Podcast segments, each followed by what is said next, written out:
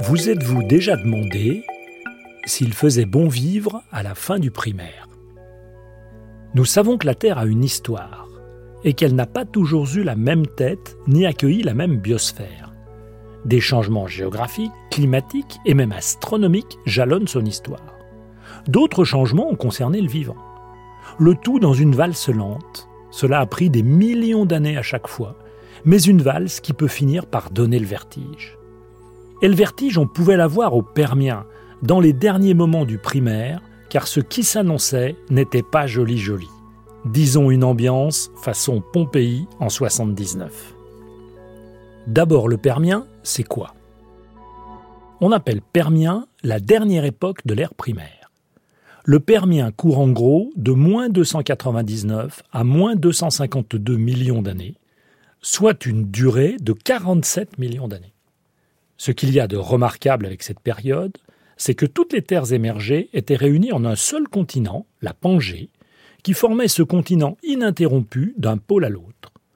Par conséquent, l'océan était lui aussi global, et on l'a nommé Pantalassa. Ça simplifie la géographie, si on peut dire.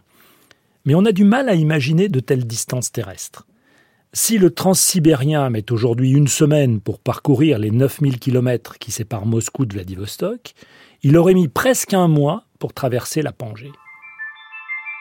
Qu'est-ce qui vivait dans cette géographie permienne? Difficile de nous imaginer un monde sans oiseaux ni mammifères, il n'y avait même pas de dinosaures, pas de tortues, pas de lézards au sens où on les connaît aujourd'hui, pas de fleurs, pas d'herbes, pas de papillons, ni abeilles, ni guêpes, ni fourmis, pas de mouches, ni moustiques non plus. Côté flore, des fougères, des prêles, ces plantes de nos zones humides, des lycopodes, aujourd'hui qui sont des plantes minuscules, toutes ces plantes sont des géantes qui prospèrent auprès des conifères. Côté faune terrestre, les animaux visibles dans le paysage sont des insectes géants, des amphibiens géants et d'autres gros animaux qui ne ressemblent pas du tout aux animaux d'aujourd'hui. Par exemple, à la base du Permien, on rencontre le carnivore Dimétrodon, vedette de l'époque connu pour sa voilure dorsale. Dimétrodon possède de grosses dents en forme de canines et des sortes d'incisives. Il mesurait 4,50 m de long, du bout du museau au bout de la queue, 1,80 m de haut, et on a pu calculer qu'il devait peser plus de 200 kg. Ce carnivore est le top prédateur de son époque. Il chassait sur le bord des rivières et pouvait aussi s'aventurer dans des eaux peu profondes. Côté mer, le Permien est l'air de sortes de requins géants mesurant jusqu'à 8 mètres, probablement croqueurs d'ammonite, avec un dispositif de dents en forme de scie circulaire, comme chez Hélicoprion. Maintenant, parlons un peu du climat. Qui dit grande masse continentale dit grandes amplitudes thermiques. Le climat est chaud et sec en milieu de continent, mais avec une période de pluie transitoire provoquant des inondations. Au cœur de la Pangée, on a pu calculer que dans une seule journée, la température pouvait passer de 0 à 40 degrés.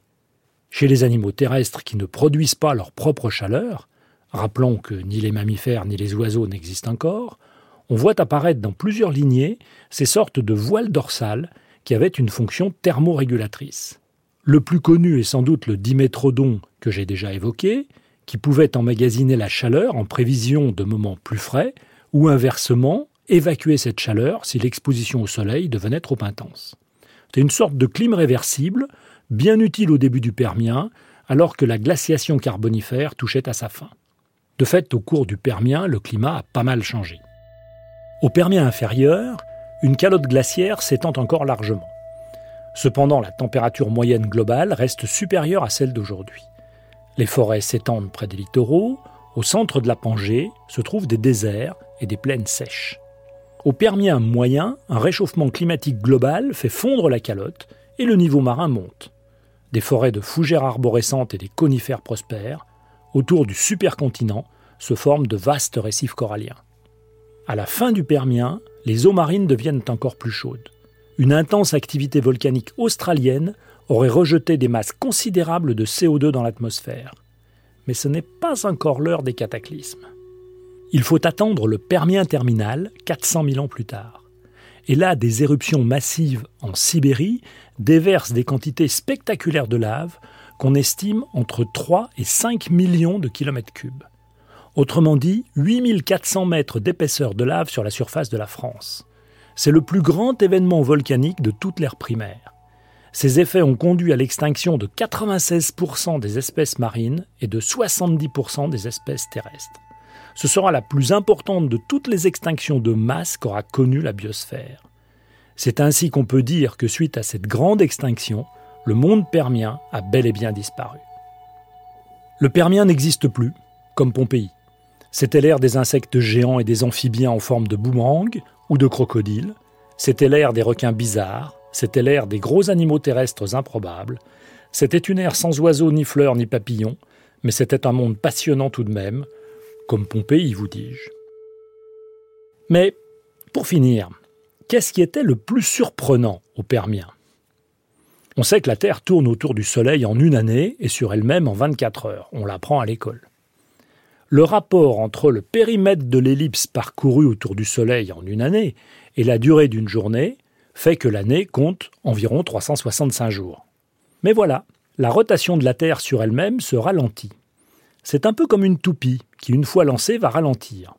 Oh, c'est pas grand-chose pour la Terre. Chaque année, c'est de l'ordre du cent millième de seconde. Ce qui fait que c'est totalement insensible pour nous depuis des millénaires. Mais rapporté à des millions d'années, ça finit par compter. Au Permien, la Terre tournait donc un peu plus vite qu'aujourd'hui sur elle-même. Conséquence, une journée du début du Permien ne dure que 22 heures. Nos montres ne sont plus adaptées. Il ne faudrait pas qu'elles aient 12 crans, mais 11. Cela fait aussi plus de journées pour que la Terre termine son périple autour du Soleil. Les années du Permien durent 400 jours et non 365. Si l'on souhaitait vivre au Permien, il faudrait dormir moins et aussi recalculer nos dates d'anniversaire. Le pourquoi du comment, science, par Bruno David, réalisation Charles Trou.